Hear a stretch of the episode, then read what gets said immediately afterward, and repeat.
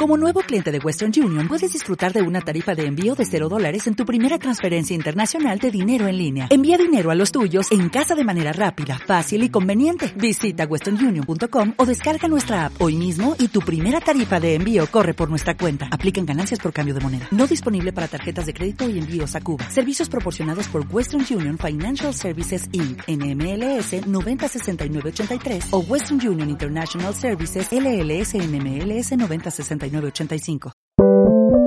Sube la podcast.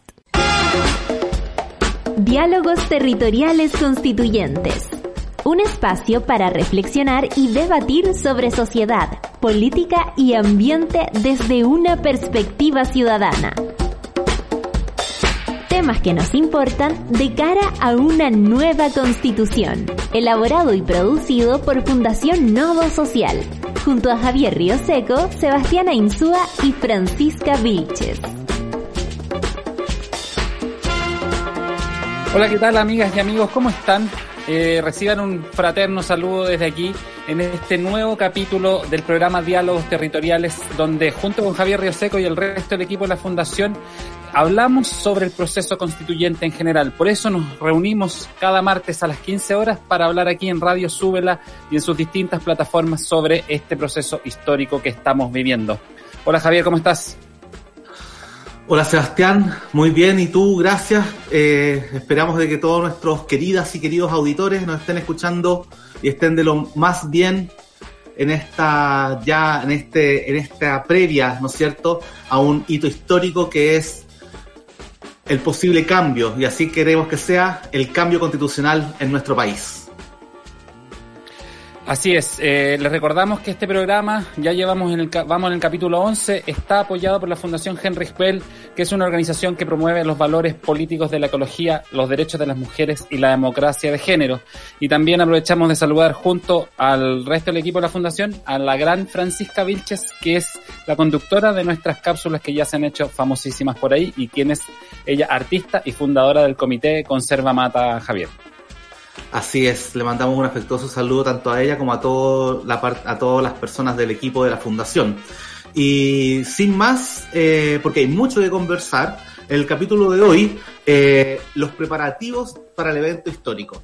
En este capítulo hacemos una mirada retrospectiva de los 40 años de la demanda de cambio constitucional y también respondemos todas las preguntas para el proceso de votación del próximo domingo y por supuesto revisamos todas las noticias del proceso constituyente. Así que te puedes informar para que vayas de manera segura a votar este domingo. Pero antes de ir y entrar en, en materia, vamos con también, obviamente tenemos que darle las gracias a la Fundación Enric Bell eh, por su apoyo constante y también esperamos de que nos sigan apoyando, pues Sebastián.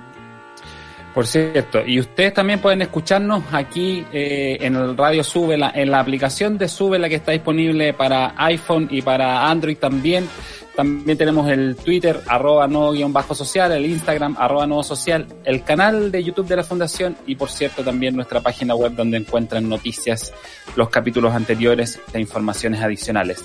www.nuevosocial.org, ahí hay un banner donde pueden llegar al programa o si no directamente radio.nuevosocial.org.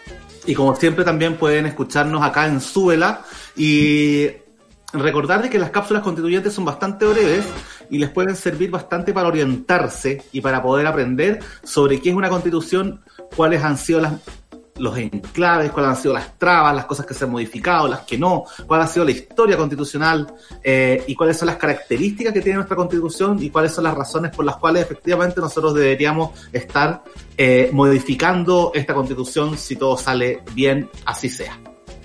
Sebastián, ¿te parece que empecemos con la editorial, por favor? Directamente.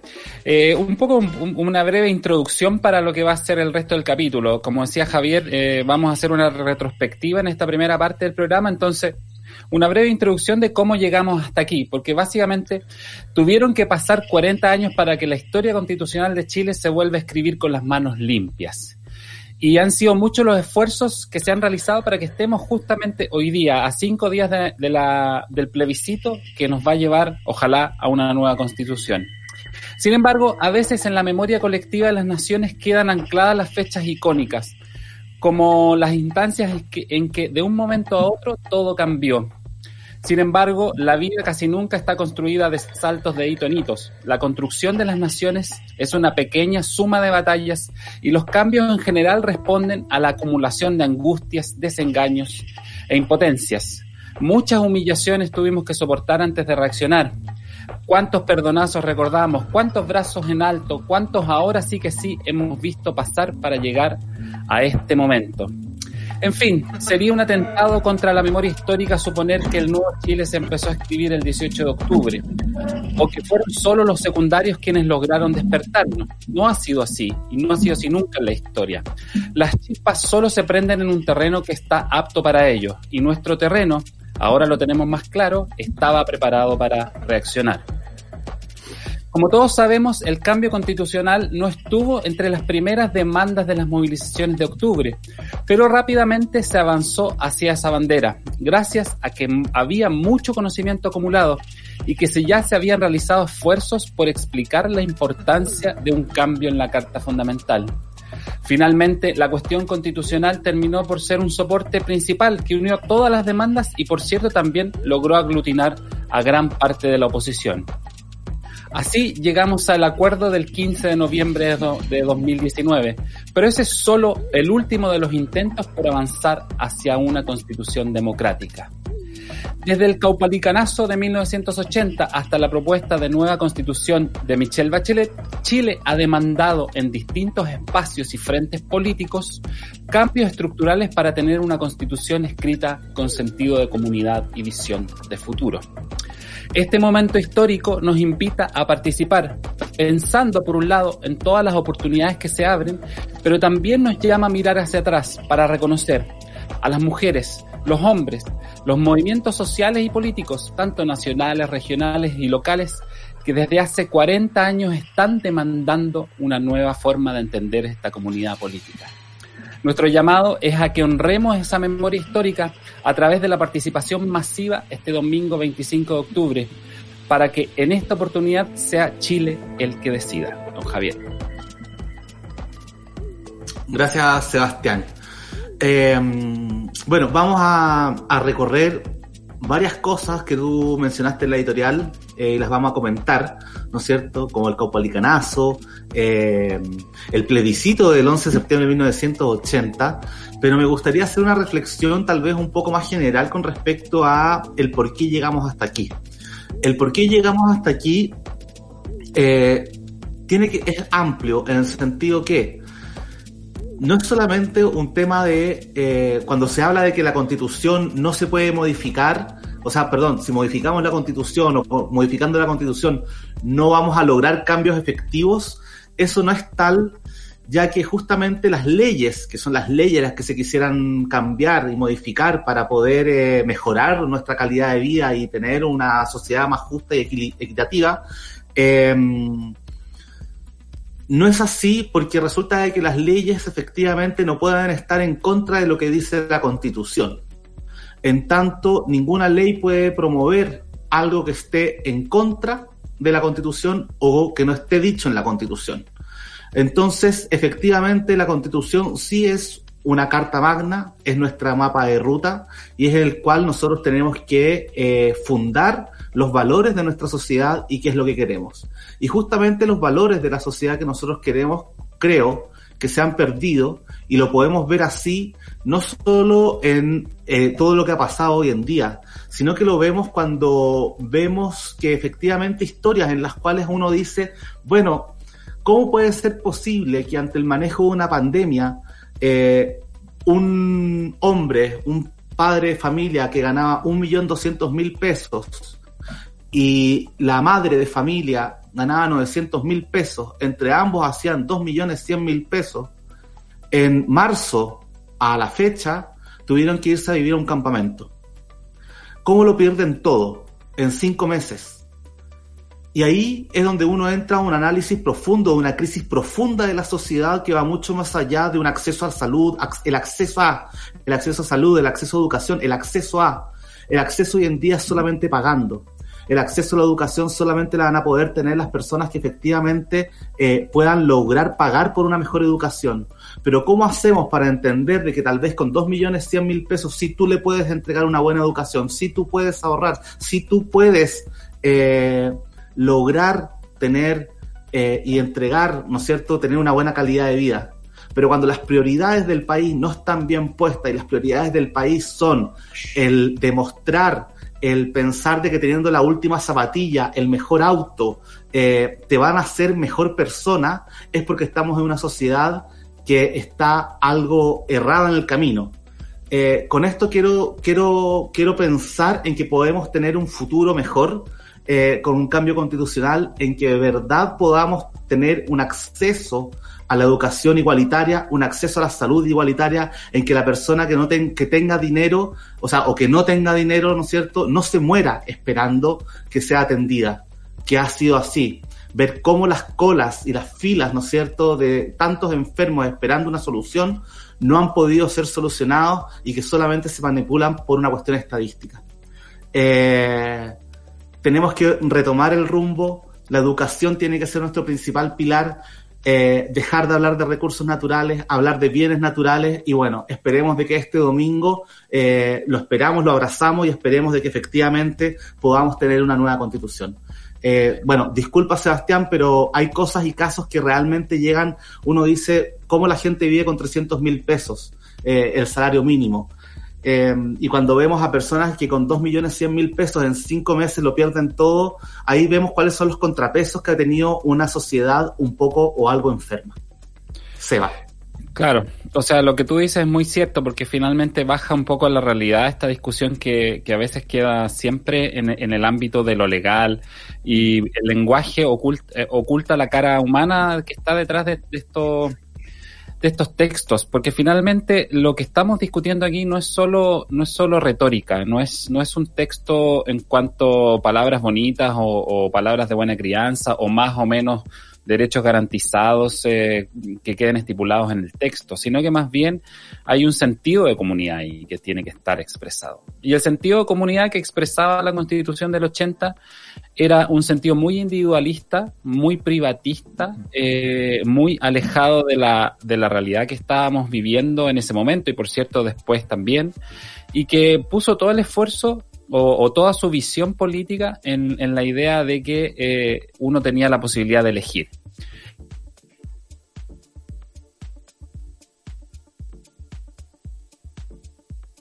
Seba. Lo que nosotros vemos es que en general la constitución parecía hecha para personas que todavía tenían un nivel de ingreso muy alto o que podían efectivamente elegir, pero nos, nos fuimos dando cuenta ya desde el primer momento que esta constitución eh, no respondía a, los derechos que eran demandados por la ciudadanía. Por eso es que se habla de una nueva constitución social, con derechos sociales, con derechos sociales garantizados. No se pretende que se resuelva todo ahí, sino que se pretende que los pisos mínimos estén garantizados. Y hoy día esta constitución no garantiza los pisos mínimos para una, para un buen vivir eh, en una sociedad donde todos eh, seamos eh, incorporados. Y finalmente estamos viviendo en una sociedad donde, em, donde sobrevive el más fuerte. Y en sociedades capitalistas el que es más fuerte en general es el que tiene más ingresos. Y por lo tanto las habilidades, los deseos, las aspiraciones, las visiones distintas del mundo quedan fuera de un mundo donde por todo lo que hay que, por todo lo que uno quiera va a tener que pagar, Javier. Así es. Eh, y no solamente el más, bueno, podríamos entrar a conversar muchas cosas, ¿no es cierto? Pero eh, yo creo que efectivamente ya el modelo se acabó, eh, se agotó y, y no podemos seguir financiando con nuestro dinero a los millonarios de este país, ni a los bancos, que dicho sea de paso, yo creo que se han portado pésimo durante toda la pandemia y es impresionante cómo el gobierno no ha sido capaz de ponerle ahí eh, reglamentos eh, excepcionales para que se comporten de una manera a escala humana, porque finalmente los bancos todos sabemos de que sacan la plata desde la AFP y del financiamiento de, del trabajo de todos los... Eh, bueno, tú tal vez, Sebastián, puedes precisar mucho más en ese tipo de bancarización o de financiamiento de, de, este país un país absolutamente especulativo, que al momento de tener una pandemia como la que tenemos, en cinco meses mucha gente queda sin nada. Pero bueno, eh, disculpa, vamos a, ¿te parece si vamos avanzando un poco y analizando y desmenuzando la editorial que, con la cual empezamos, la editorial que nos compartiste, Seba? Claro, porque la idea, la idea que teníamos en este programa era un poco eh, hacer una revisión histórica de lo que ha sido esta demanda, porque llegamos hasta este 25 de octubre, que iba a ser inicialmente en abril, eh, a través de, de, un acuerdo que se firma el 11 de noviembre del año 2019, después de masivas marchas y movilizaciones, pero, pero no todo parte ahí, digamos. Hay una demanda histórica que, que viene hace 40 años para una reforma constitucional y, y un poco eso ha sido el, el, el, camino por el cual hemos avanzado para aprender eh, y para llegar hasta aquí, porque básicamente no siempre hemos tenido tan clara esta importancia. Eh, los que no somos abogados o los que venimos de otras líneas, no hemos, nunca hemos tenido tanta, no, no tuvimos tanta claridad histórica de, de, de, la importancia de la Constitución. La fuimos construyendo a partir de la educación, del trabajo, de las reflexiones que hacían movimientos sociales, abogados, eh,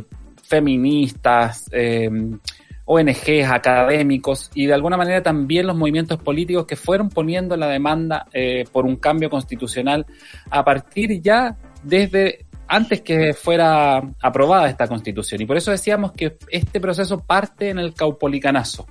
En el año 1980, en agosto, el 27 de agosto de ese año, en el Teatro Caupolicán, el expresidente Eduardo Frei, una de las figuras relevantes del, de la oposición, de la oposición muy disminuida que había en ese momento, da un discurso histórico en este Teatro Caupolicán donde dice que la constitución que se va a aprobar en el plebiscito del 11 de septiembre de 1980 era una constitución inválida.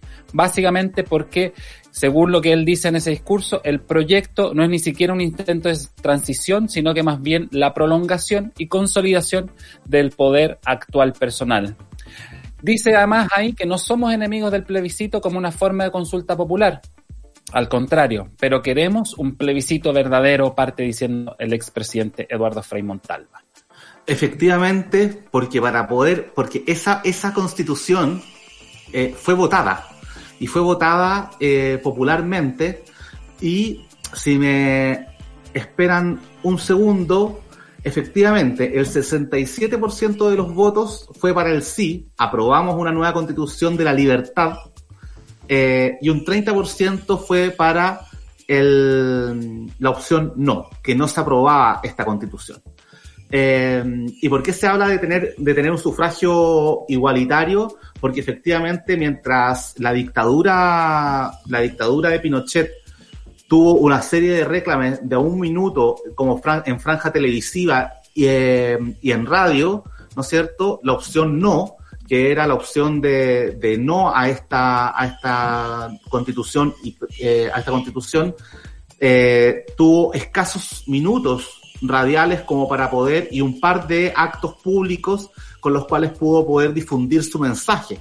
Es decir, fue absolutamente bastante impuesta, eh, una elección en la cual los analfabetos eh, podían votar, personas que tenían eh, los carnets vencidos también pudieron votar, independiente de la cantidad de meses o años que estuvieran vencidos, y una serie de irregularidades en torno a lo que significa una elección de esta magnitud.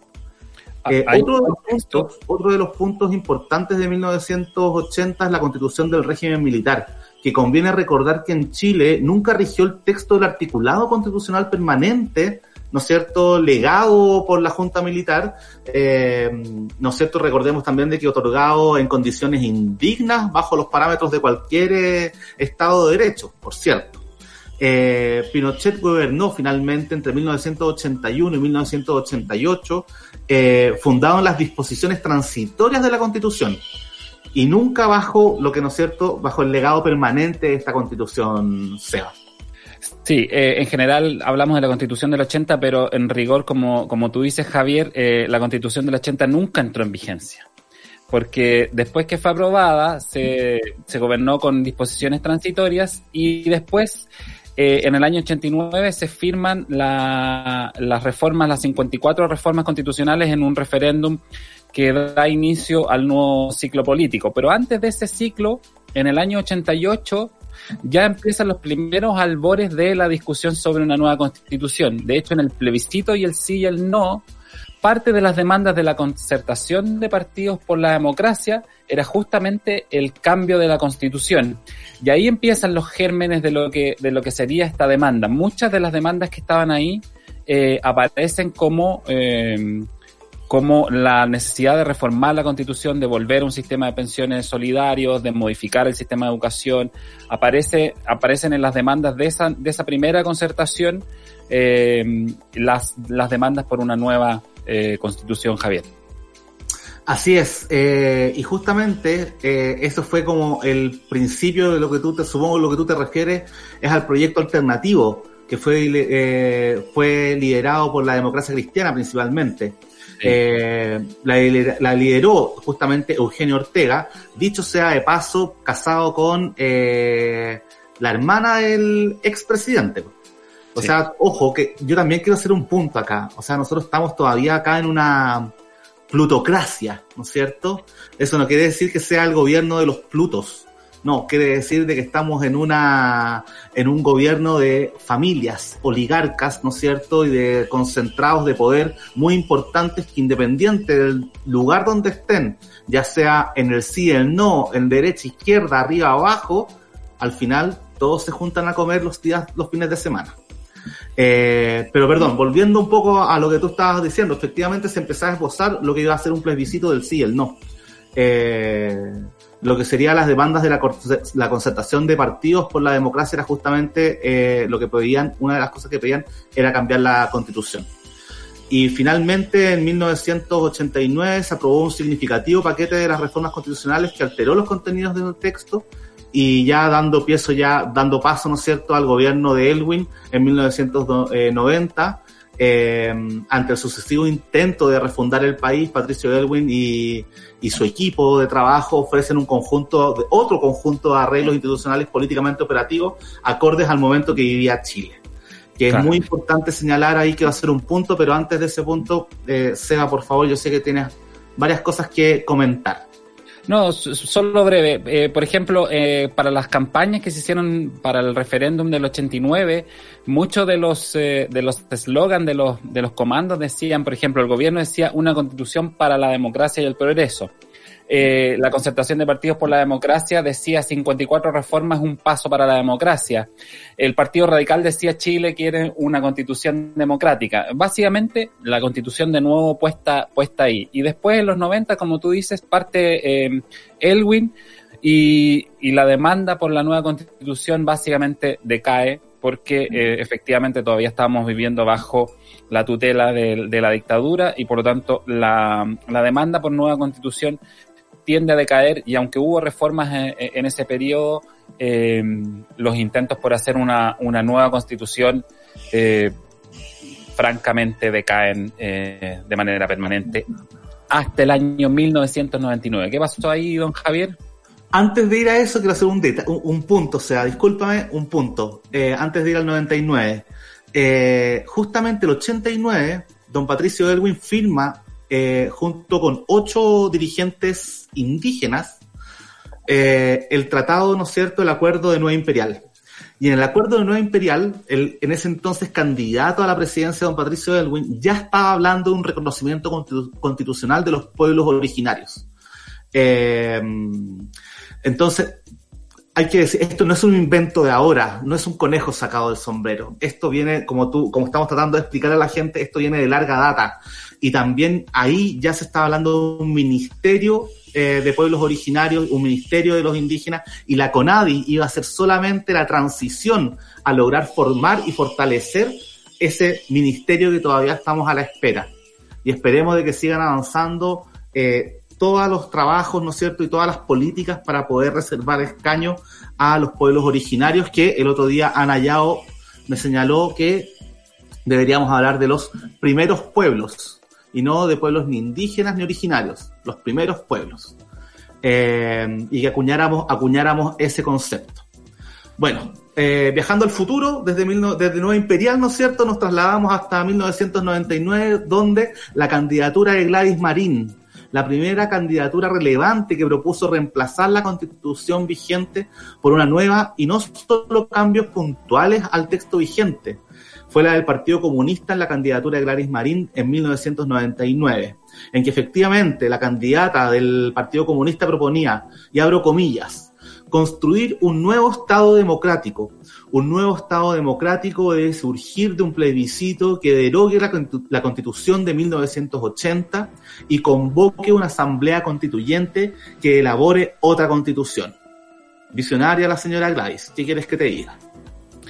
Sí, fue la primera en, ponerlo más, de manera más activa y después en el gobierno de Lagos eh, viene unas segunda o tercera ola de reformas a la Constitución, eh, donde básicamente Lagos señala, le pone su firma a la Constitución y señala que ahora sí que tenemos un nuevo texto constitucional que pone a la altura el espíritu democrático de todos los chilenos y chilenas. Ahí eh, se hicieron varios cambios a la Constitución, pero eh, donde se eliminan, por ejemplo, los enclaves autoritarios o alguna parte de ellos, pero no modifica el no sustantivo eh, la constitución original, sino que más bien se hacen reformas que, como han dicho nuestros invitados, dice, por ejemplo, la Constanza Salgado hace un par de programas atrás, todavía se mantiene la meta trampa, es decir, los dos tercios que limitan todos los cambios profundos en nuestra Carta Fundamental.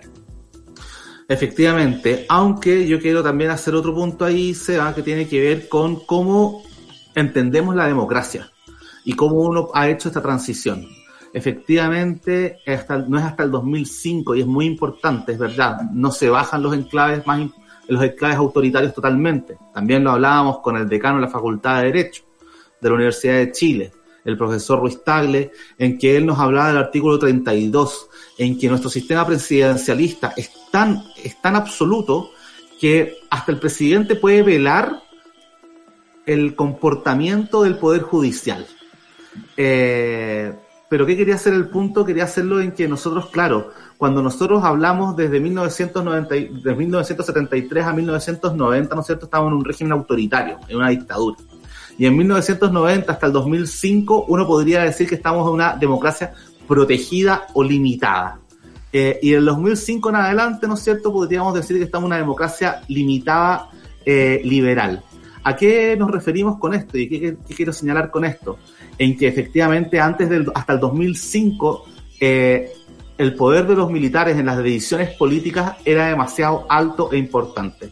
Y no es hasta hace, bueno, ya han pasado 15 años desde el 2005 en que ese claudillo de poder empieza a decaer para dar espacio a nuevos, eh, a nuevas demandas y a nuevas posibilidades de hacer política en nuestro país. Eh, y sin ir más lejos, fue el año 2006, al año siguiente de la firma de Ricardo Lagos, del presidente Ricardo Lagos, en que la revolución pingüina, ¿no es cierto?, eh, demanda, eh, o sea, la perdón, la demanda por una nueva, ¿no es cierto?, constitución tiene su génesis a partir del movimiento estudiantil del año 2006, encabezado por los estudiantes secundarios. Eh, justamente este, este movimiento tuvo el nombre, ¿no es cierto?, la Revolución Pingüina, todos nos eh, recordaremos de aquello, eh, en lo cual más de 100.000 estudiantes de educación secundaria a lo largo de todo el país tuvieron como las principales consignas la eliminación de la denominada Ley Orgánica Constitucional de Educación, más conocida como LOCE, y posteriormente se sumarían los estudiantes a las demandas generales por todos los, de todos los secundarios. Sí, ahí después pasaron varios años, hasta el 2009, cuando la LOCE finalmente es derogada y se transforma en la LEGE, la Ley General de Educación. Pero lo que estaba detrás de este, de este concepto, ya lo hemos hablado en programas anteriores, la importancia que tienen estas leyes orgánicas constitucionales. Porque si uno va a leer el texto constitucional debe tener 60 páginas, pero cuando va a revisar todas las leyes, todos estos anexos de leyes que tienen rango constitucional, tienen la particularidad de que son eh, leyes muy difíciles de modificar. Recordemos además que eh, Pinochet eh, promulgó las, nuevas leyes de educación días antes de dejar el poder en el año 90 y por lo tanto dejó varios amarres en, todo el proceso político, institucional y, educativo. Entonces ahí se inicia una, una nueva ola de demandas donde la, la aprendimos sobre leyes orgánicas, aprendimos la importancia, aprendimos la necesidad de cambiarlas y por lo tanto el tema de la reforma constitucional vuelve a entrar en debate después eh, de varios años un poco aletargado. Y justamente dos años después sigue con el movimiento estudiantil, ¿no es cierto?, del 2011, en que fueron los actores principales, pero no los únicos, del impulso sostenido a la consigna, ¿no es cierto?, de reemplazar la constitución eh, por una educación gratuita, pública y de calidad. Todos nos acordamos de eso. Y todos esperamos eso hasta el día de hoy. Eh, hay, un punto anterior, en el año 2009, que no tenemos que olvidarlo, eh, a propósito de Pablo Ruiz Tagle, por ejemplo, ah. es que en, las campañas presidenciales del año 2009 vuelve a entrar el tema constitucional. Eh, Marco Enrique Ominami, Eduardo Frey y Jorge Arrate pusieron nuevamente el tema de la constitución y de hecho Pablo Ruiz decano de la Facultad de Derecho de la Universidad de Chile, participó de Océanos Azules, que fue este conglomerado que buscaba de alguna manera eh, levantar una nueva constitución para Chile. Entonces, nuevamente el tema constitucional está puesto en la palestra, pero después eh, decae eh, en el gobierno de Piñera 1, donde llega finalmente el movimiento estudiantil del año 2011 que vuelve a poner los temas de educación en la palestra para eliminar el lucro y sacar al sector privado de la educación, sector privado que estaba consagrado en, em, en, la Constitución a partir del derecho a elegir. Digamos, cada persona puede elaborar eh, proyectos educativos, pero además los padres tienen el derecho a elegir. Y en esa lógica del derecho a elegir se, se esconde esta idea de que la, de la, la, mejor educación es la privada y por lo tanto tenemos dos modelos, el privado eh, de élite, caro y de supuesta buena educación versus el que tiene que asumir todo el resto de la población. Recordemos de que estaba en ese minuto como ministro de Educación, adivinen quién. El señor Lavín, ¿no es cierto? Nuestro, nuestro animador de matinales, socialdemócrata, que todo lo puede. Bueno, resulta de que en ese minuto, no sé, que a propósito, dueño de universidad, eh, justamente no hubo ningún cambio y terminó siendo eh, modificado de su puesto, porque efectivamente cuando no se cree en un proyecto de educación público, gratuito y de calidad, es imposible hacer ningún tipo de modificación a un negocio que hasta el día de hoy está instalado y lo siguen defendiendo. En, ese, contexto ahí eh, del, movimiento estudiantil surgen líderes que hoy día son reconocidos, ¿no es cierto? Camila Vallejo, eh, Boric, Giorgio Jackson, pero también eh, a partir de toda la salida de la gente de la, de la concertación, de que dejó el poder después de, mucho tiempo, surgen nuevos movimientos sociales que de alguna manera intentan aglutinarse en nuevas en nuevas coaliciones, no necesariamente las tradicionales, e inician de alguna manera el surgimiento de esto que después derivó en el Frente Amplio y también en la nueva mayoría, pero básicamente movimientos que eh, levantan nuevamente la demanda por una nueva constitución. Así es, por ejemplo, que en julio del 2013 hubo un encuentro gigante en el ex Congreso Nacional en Santiago, donde el lema era plebiscito para una nueva constitución. Nuevamente el tema constitucional está puesto en debate a partir de lo que venían haciendo los pingüinos, también los estudiantes secundarios y también las demandas que venían ocurriendo de eh, movimientos políticos previamente a, ese momento. ¿Y qué pasa ese ahí? Año, ese año 2013, ¿no es cierto?, se, iban se estaba eh, votando por presidente y por lo tanto ese mismo año existe una campaña marca AC, marca tu voto. Histórica campaña, ¿no es cierto?, donde el querido, mi querido colega Sebastián estuvo también trabajando activamente por esa campaña, eh, en donde el 10% de los votos eh, fueron marcados eh, justamente para presionar al futuro. En ese entonces ya, ya bueno, ya sabemos que fue la, mm, eh, la presidenta Bachelet quien asume el poder y que ella movilice, ¿no es cierto?, un cambio constitucional eh, en su segundo periodo. Y ahí viene, Bachelet asume esta bandera, recordemos que además la campaña Marca C, de, lo que alcanzamos a, a contar, fue un 10% de los votos, pero no teníamos apoderados en todas las mesas, pero se hizo un, esfuerzo gigante colectivo de, de mucha gente generosa que, que sin, sin, partidos políticos empezó a moverse por, por este esfuerzo. Eh, y, y, Bachelet asume esa posta y cuando asume en el gobierno anuncia que va a realizar un eh, imperativo esfuerzo para modificar la constitución vigente entrando eh, a promover la reforma a la Constitución para avanzar hacia una nueva Constitución. ¿Y, qué elementos estaban ahí detrás? Básicamente eh, la idea de la participación ciudadana como parte de este proceso. Entonces era un proceso de consultas ciudadanas para después derivar en un nuevo texto constitucional que fuera llevado a el Parlamento. ahí se hicieron los famosos encuentros locales autoconvocados, los ELA, los cabildos comunales, los provinciales, los regionales. Se realizó un documento, se levantaron esas, esas demandas, participamos nosotros en conjunto en Pichilemos eh, en, estos encuentros, pero también a lo largo del país mucha, mucha gente participó de estos encuentros que fueron una bonita instancia para debatir sobre, sobre constitución y para que todos aprendiéramos de educación cívica que está tan eh, desprestigiada y tan eh, olvidada en nuestro sistema educacional y finalmente, eh, el texto fue presentado pocos días antes que Bachelet dejara el poder. Tres días antes. Tres días antes que dejara el, poder. 7 de marzo del 2018. Fue un saludo a la bandera.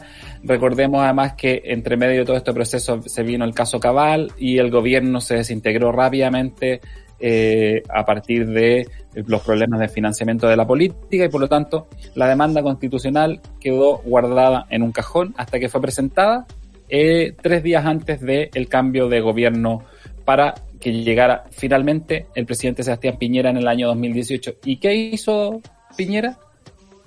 Este proceso fue declarado insuficiente y la pregunta pareciera haberse ubicado en un segundo plano en el cual no le importaba. Ahora sí puedo decir que recuerdo en algún minuto, estuve revisando rápidamente el programa de campaña del presidente Piñera, no encontré efectivamente dónde está la cita exacta, pero recuerdo de que efectivamente él sí tenía intenciones de modificar la constitución, pero por medio de reformas y no por medio de la redacción de una nueva carta magna, ¿no es cierto?, democrática y elaborada desde la ciudadanía.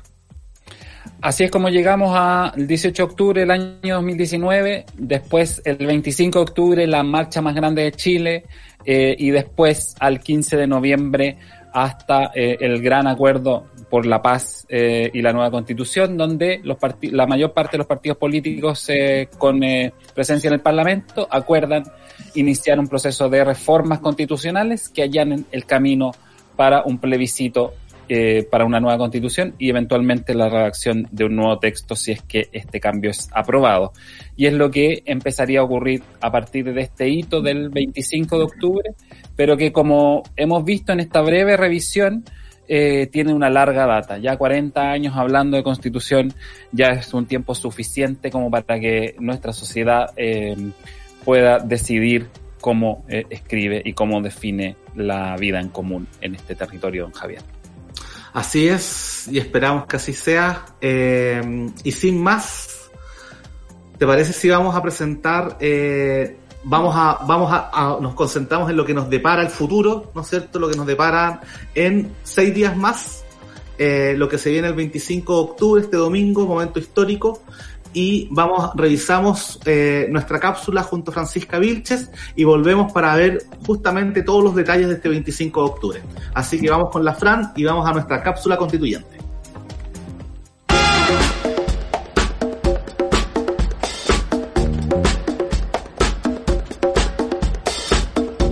Hola, soy Fran Vilches y hoy día estaremos hablando del día D, el plebiscito de entrada.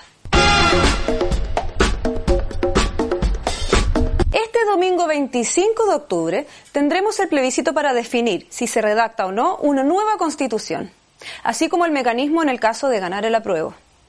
Como estamos en plena pandemia, hay muchas cosas nuevas que debes saber sobre el día de la elección. Y recuerda que los contagiados con COVID-19 no pueden votar. Las medidas que veremos a continuación están a cargo del CERVEL y las tomó con acuerdo del Ministerio de Salud y con los consejos de expertos en la materia. El objetivo es tener un proceso electoral seguro y participativo. Todos debemos portar mascarilla al salir a votar. Y con un lápiz pasta azul, si se te llegas a olvidar, te pueden facilitar uno en la misma mesa. Y, como siempre, con nuestro carnet de identidad o pasaporte, el cual puede estar vencido, pero como máximo por un año. Para los votantes no hay ningún tipo de mascarilla en especial. Los lugares de votación estarán sanitizados, habrá alcohol gel y diversas medidas de limpieza. Los locales contarán con señalizaciones y marcas en el suelo para delimitar los espacios y resguardar la distancia física entre las personas en las filas. Y además habrá indicaciones claras para ingresos y salidas de los lugares. No te tomarán la temperatura y salvo que seas apoderado de alguna de las opciones del plebiscito, el consejo es que vayas a votar y luego te retires del local. Se evitarán aglomeraciones dentro y fuera de los recintos y por eso hay que hacer el proceso lo más expedito posible para ayudarnos entre todos. A diferencia de otras elecciones, existirán más locales de votación con menos mesas concentradas e idealmente en espacios abiertos. Por eso, es probable que te hayan cambiado el lugar de siempre, así que antes de ir este domingo, verifica bien en la página del CERVEL dónde te corresponde votar. Otra modificación importante que viviremos esta jornada es que no habrá cortinas en la Cámara Secreta, por lo que en reemplazo de estas tendrán que ser ubicadas en posiciones que garanticen el secreto del voto. Los vocales no podrán tocar tu carne de identidad y es posible que debas mostrar tu rostro quitándote la mascarilla por pocos segundos para que verifiquen tu identidad. Este domingo, el transporte público no será gratuito como varios políticos y organizaciones de la sociedad civil lo pidieron. Sí se espera que aumente la frecuencia y capacidad del sistema, pero igual ten cuidado y toma tus precauciones. Sobre los adultos mayores y los grupos de riesgo, se establecieron horarios exclusivos y preferentes para que puedan ir a votar. Desde las 14 hasta las 17 horas, los adultos mayores de 60 años tendrán un horario exclusivo y fuera de ese tramo tendrán un trato preferente. En todo caso, cualquier elector podrá sufragar en ese horario, siempre y cuando no haya personas mayores de 60 años en esa fila. Por último, CERVEL tendrá facilitadores electorales para resguardar la seguridad sanitaria ese día. A ellos les corresponderá el orden de las filas, supervisar la distancia física, velar por el uso de mascarillas y hacer respetar los turnos y horarios mencionados anteriormente. Ya lo sabe. Domingo 25 de octubre, vaya a votar y siga viendo nuestras cápsulas en diálogos territoriales constituyentes a través de Sube la Radio.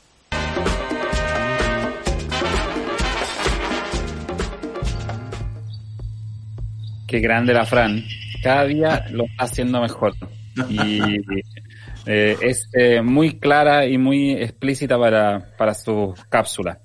Los invitamos a compartirla también. Eh, a partir de, un rato más va a estar disponible en todos nuestros canales para que ustedes puedan compartirla y informarse para todo lo que tienen que saber para ir a votar este domingo. Vamos respondiendo algunas preguntas que también plantea Fran en la, mención especial y agradecimiento especial a Cacerita, que nos permitió utilizar ese inserto de bota, de la VIP de bota, es de Cacerita. Eh, un, ¿no cierto? un equipo de diseñadores bien, bien interesante y que también está presente en Murales para Mata y nos facilitaron esa, esa, imagen para poder eh, tener de fondo, ¿no cierto?, en la cápsula. Así que gracias a Cacerita. Seba. Bien, vamos entonces a responder algunas preguntas. Eh, ¿Qué se vota el 25 de octubre, don Javier? El 25 de octubre los ciudadanos recibirán dos papeletas. Ya. Es decir, se votan dos cosas. En una, ¿Cuál es la, primera? vamos con la primera. En la primera, en una en la primera papeleta se deberá decidir si aprueban o rechazan la redacción de una nueva constitución. Ahí está en pantalla, la pueden ver. Y en la segunda, en la otra, ¿no es cierto?, deben definir quién redactará esta nueva constitución en caso de ganar la opción apruebo. Es decir, eh, independiente de que tú votes rechazo, por ejemplo, igual tienes que votar, o bueno, puedes hacer lo que quieras con la papeleta en realidad, pero deberías también, puedes, te van a pasar las dos papeletas y puedes votar en las dos cosas. Eh, pues vas a votar el apruebo o el rechazo, o, y también vas a, vas a poder votar si es que es una constitución, una convención constitucional eh, o una convención mixta, sea. Eso, la Convención Constitucional son 155 integrantes elegidos 100% para este efecto y después dejan sus funciones una vez que esté terminado su trabajo. En cambio, la Convención Mixta son 86 parlamentarios en ejercicio y 86 ciudadanos electos para esta función. Por lo tanto, los parlamentarios podrían estar haciendo doble función durante este periodo. Una, esa es una de las grandes diferencias. Don Javier, ¿y qué tendríamos que llevar para el día de votación? Mira, yo creo que lo principal que hay que llevar para esta votación es respeto. Es respeto. ¿Por qué? Eh, ¿Por qué quiero decir esto? Me ha tocado entrar a algunos edificios donde hay más gente, ya sean lugares para comprar cosas para comer, supermercado, o hoy estar en un eh, centro médico. Y yo creo que lo principal es el respeto esa aglomeración en una entrada, la aglomeración eh, para poder subirse a un ascensor o una escalera mecánica, eh, ese constante pasarte a llevar porque aquí vengo yo y no quiero que me, me, me perturbes mi, mi trayecto, creo que es algo que tiene que quedar en el pasado. Y hoy día lo que tenemos que tener es respeto por todos, por uno, por la otra persona, por las personas que estén alrededor nuestro, por los vocales de mesa. Eh, entonces lo principal yo creo que es respeto, paciencia. Y efectivamente, yendo a los temas más prácticos, ¿no es cierto? Eh, cada una de las personas tiene que llevar su cédula de identidad o pasaporte, eh, que no puede, puede estar vencida con un máximo de un año. ¿Ya? Puede estar vencida esa, ese documento. Además, tienen que llevar un color, un lápiz pasta color azul, siempre tienen que estar con su mascarilla. La mascarilla no puede tener, y en general la vestimenta no puede tener ningún tipo de propaganda política, ni por el apruebo, ni por el rechazo, ni por la convención mixta, ni la constitucional, porque le van a prohibir el ingreso a el local de votación. Eh, además se recomienda llevar alcohol gel para desinfectar manos. Sebastián. Recuerden además que pueden revisar en la página del registro civil si tienen eh, su carnet vencido o dónde estará para renovarlo en terreno eh, y hay una va a haber algunos servicios de civil móvil que van a estar funcionando para esos días para la gente que eh, tenga vencido su carnet de identidad que solo puede estar vencido como decía Javier desde noviembre del 2019 en adelante. Oye, Seba, antes. Seba, ¿y qué pasa si es que no llevas un lápiz a pasta o llevas un lápiz a pasta de otro color. Si se te olvida, eh, te van a poder entregar allá. Va a haber disponibles por el servicio electoral eh, lápices. Además, van a disponer de alcohol gel y elementos de desinfección para poder sanitizarlos después del uso, porque el problema no es solo tener los lápices, sino que sanitizarlos después del de, uso. De hecho, va a haber un encargado de todo el protocolo sanitario. Distancia, eh, distancia, ¿no es cierto? Sanitizar, de que estén todos los protocolos se cumplan. Eh, son ocho pasos en los cuales hay que, van a ser ocho pasos eh, con los cuales uno tiene que votar y, y efectivamente se espera, insisto, que se tenga respeto a todas las personas que están trabajando y que van a trabajar para que se desarrolle este, y también por los votantes, ¿no es cierto? Por la ciudadanía en general, respeto por el trabajo de todas y todos. Sí, eh, recordemos que, como decía la Fran en la, en la cápsula, eh, las personas al momento de votar no van a tener, no van a poder eh, entregarle al presidente de la mesa su cédula, sino que la van a tener que mostrar, disponer, eh, poner en la mesa, le van a tener que sacar la mascarilla para que los reconozcan y después van a poder emitir sus votos y depositarlos en la, en las urnas una vez que el presidente revise los números de series. ¿En qué horario la gente va a poder ir a votar, Javier? Eh, bueno, justamente para evitar estas aglomeraciones de las cuales yo estaba eh, comentando, las aglomeraciones no son una aglomeración de cientos de personas, con 10 personas ya hay una aglomeración en muchos lados. Eh, para evitar justamente las, las aglomeraciones se votará en un horario extendido que va desde las 8 de la mañana hasta las 20 horas, 8 de la tarde. En caso de que la hora de cierre de la mesa aún quedan personas en la fila para votar, se debe permitir sufragar. Es decir, acá no está lo típico que se constituye una mesa y existe una cierta cantidad de horas en la cual está abierta y se cierra. Sino de que acá, si es que siguen estando las personas, es como en el banco, si siguen estando las personas en la fila, se tiene que terminar, de esas personas van a poder eh, sufragar. Eh, como medida de protección adicional para los adultos mayores, quienes tengan más de 60 años, tendrán un horario especial y exclusivo de votación, el que irá desde las 14 hasta las 17 horas. Además, los adultos mayores, las embarazadas y las personas que requieran de asistencia especial tendrán la prioridad para, para votar durante todo el día. Pero ¿qué pasa si yo voy a votar eh, a, esa, a esa hora eh, y soy menor de 60 años? ¿Qué, qué, qué ocurre ahí en esos casos? Eh, bueno, efectivamente, si es que tú dices entre el horario de las 2 de la tarde y las 5 de la tarde, que es exclusivo para adultos mayores, eh, y uno va a votar a esa hora por X motivo, puede ir a esa hora porque en ese minuto puede ir del trabajo o, pudo llegar a su lugar, al local, local de votación, etcétera, eh, usted lo podrá hacer siempre y cuando no hayan adultos mayores en su mesa de votación. Este horario fue escogido porque históricamente es el horario de menor concurrencia en los lugares de votación.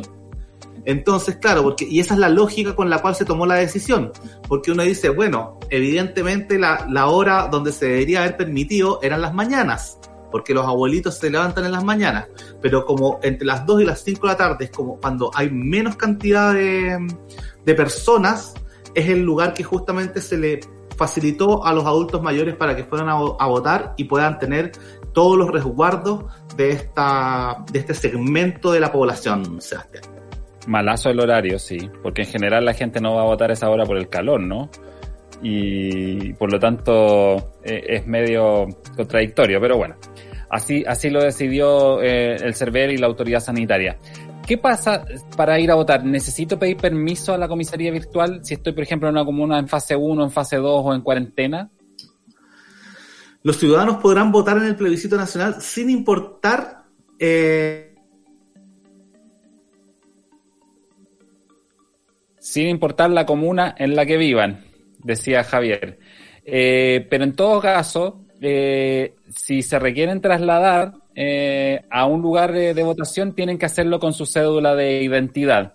Si usted necesita hacer otros trámites u otras actividades y está en una comuna que tenga fase 1, fase 2, ahí sí que tiene que pedir eh, el permiso en la comisaría virtual. Es decir, para ir a votar solo con carnet, pero si quiere ir al supermercado va a tener que pedir, eh, o va a tener, o si quiere hacer algún otro trámite, va a tener que pedir el permiso en la comisaría virtual Javier. Efectivamente, tuvimos un boicot desde algún lugar del universo. Efectivamente, vamos. Oye, eh, los contagiados? ¿Perdón? ¿Podrán votar los contagiados por COVID? quienes se encuentren contagiados por COVID-19 y que sean contactos estrechos de un poseedor del virus deberán guardar cuarentena y aislamiento obligatorio, por lo que no podrán sufragar, no podrán asistir a los lugares de votación eh, y considerando que en nuestro país el voto es voluntario, no tendrán ninguna sanción por no concurrir a votar. Además, y quiero señalar porque es muy importante que Carabineros estará fuera de los locales de votación realizando controles aleatorios, aleatorios, perdón, eh, a quienes vayan ingresando para verificar que no estén incumpliendo una cuarentena obligatoria, Seba. Recordemos que si alguien es puede hacer un sumario sanitario, derivarlo a un residencial o iniciar un proceso penal con riesgo de cárcel efectiva, eh, eh tal como establece la legislación actual eh, en estos casos, Javier. Oye, eh, dime.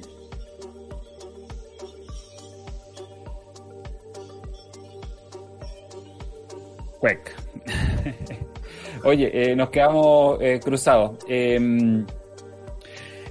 Es importante consultar los datos entonces de cada una de las personas para el día de votación. Nos queda poquito tiempo, así que recuerden ustedes que, como decía la Fran en la, en la, en la cápsula, cambiaron los locales de votación, se achicaron los aforos de cada uno de los, de los locales, por lo tanto va a haber más locales de votación y es importante que usted revise el lugar de, votación donde va a estar, porque seguramente fue modificado su lugar tradicional de votaciones, así que tiene que tener eh, eh, en consideración que puede haber cambios ahí también. Y si le toca hacer eh, vocal de mesa, va a recibir un kit de protección con mascarilla, escudos faciales, alcohol gel, tanto para limpiar las manos como para limpiar las superficies, las cámaras secretas.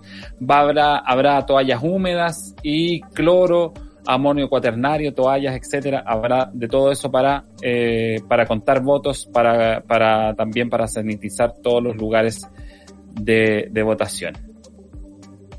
¿Qué pasa entonces si un vocal no va a, a, presentarse para ese día de votación, Javier? Eh, bueno, si es que algún lo, eh, lo que va a tener que pasar es lo que pasa generalmente en todas las eh, en todas las elecciones sea. Eh, pero estoy medio perdido buscando el valor exacto. De 2 a 8 UTMs se le van a multar a una persona que no vaya a concurrir a sus funciones de vocal de mesa. Y si usted va, le van a pagar 19 mil pesos aproximadamente por ese, ese día de trabajo. Don Javier, ¿podrá haber vocales eh, apoderados de mesa para ese día de la elección? Eh, podrán haber hasta cuatro apoderados por mesa, lo que significa un apoderado por cada alternativa sometida a votación, es decir, uno para la prueba, otro para la opción rechazo, uno para la convención mixta constitucional y uno por la convención constitucional. Además, cada comando y partido político u organización de la sociedad civil inscrito podrá designar un apoderado general en cada local. Bien, ahí están las principales informaciones sobre eh, el proceso de votación de este domingo. Recuerde que tiene que llevar un lápiz azul, su mascarilla y su carnet de identidad y ojalá llevar alcohol gel. Nos quedan cinco días para este plebiscito, un plebiscito histórico porque no ha existido otro momento en la historia de Chile donde la población va a poder elegir primero un plebiscito de entrada como, como este, no vamos a tener una, no hemos tenido hasta ahora una constitución que sea escrita de manera paritaria, y, por cierto, vamos a tener un proceso de elección de constituyentes que esperamos sea el 11 de enero, en el 11 de enero se inscriban para votarse en abril las elecciones de estos eh, constituyentes. Y además, si es que eso eh, logra salir del Parlamento, también vamos a tener eh, miembros de los primeros pueblos de este país que van a estar reservados para, para los pueblos indígenas o los primeros pueblos, como decías tú, Javier. Así que el llamado general es a participar con respeto. Eh, recuerden no llevar ningún eh, elemento alusivo a su preferencia porque puede ser detenido y no le van a permitir votar. Hay que tener, además del respeto, diría yo, Javier, paciencia. Va a ser un proceso más lento, vamos a tener aforos más reducidos, la, cada local de votación va a tener una cantidad de aforo que va a ser la cantidad de mesas multiplicado por 10 porque van a ser hasta 10 personas las que van a poder estar en cada una de las mesas, pero dependiendo incluso de las de las salas incluso podría ser un poco menos, así que probablemente nos va a tocar estar al sol, lleve bloqueador, eh, porque si es que hace calor va a tener que estar un buen rato al sol.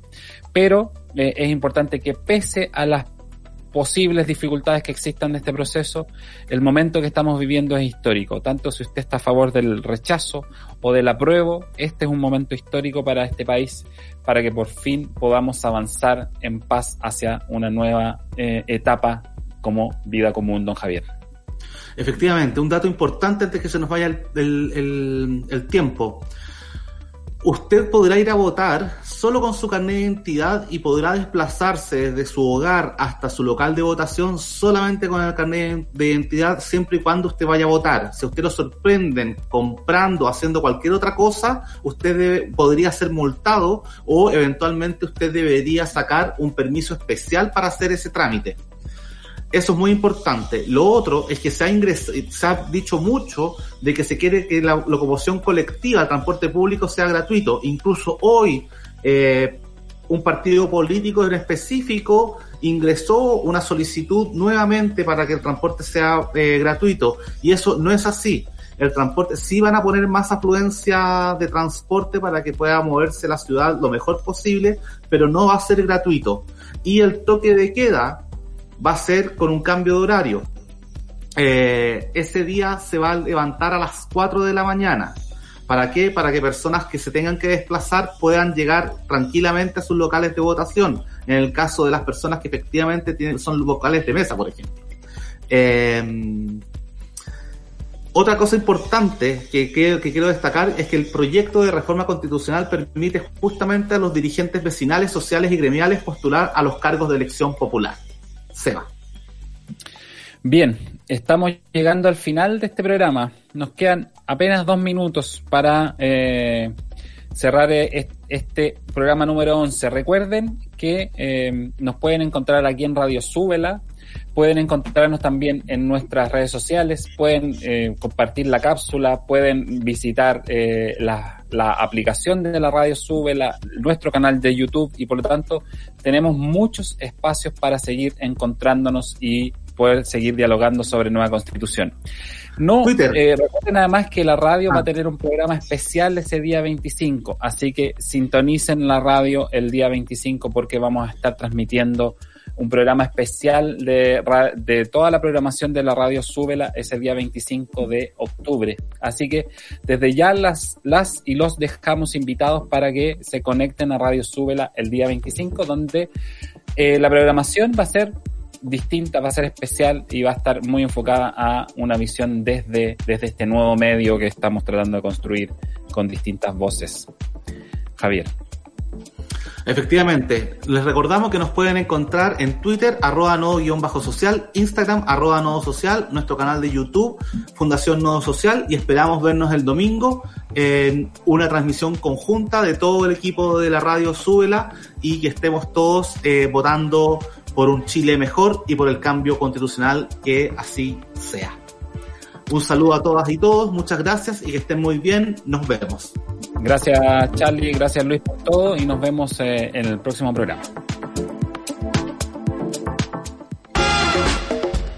Eso fue Diálogos Territoriales Constituyentes, un espacio para reflexionar y debatir sobre sociedad, política y ambiente desde una perspectiva ciudadana. Temas que nos importan de cara a una nueva constitución. Escúchanos en vivo cada martes a las 3 de la tarde por Sube la Radio y siempre en formato podcast en subela.cl o en nuestra app.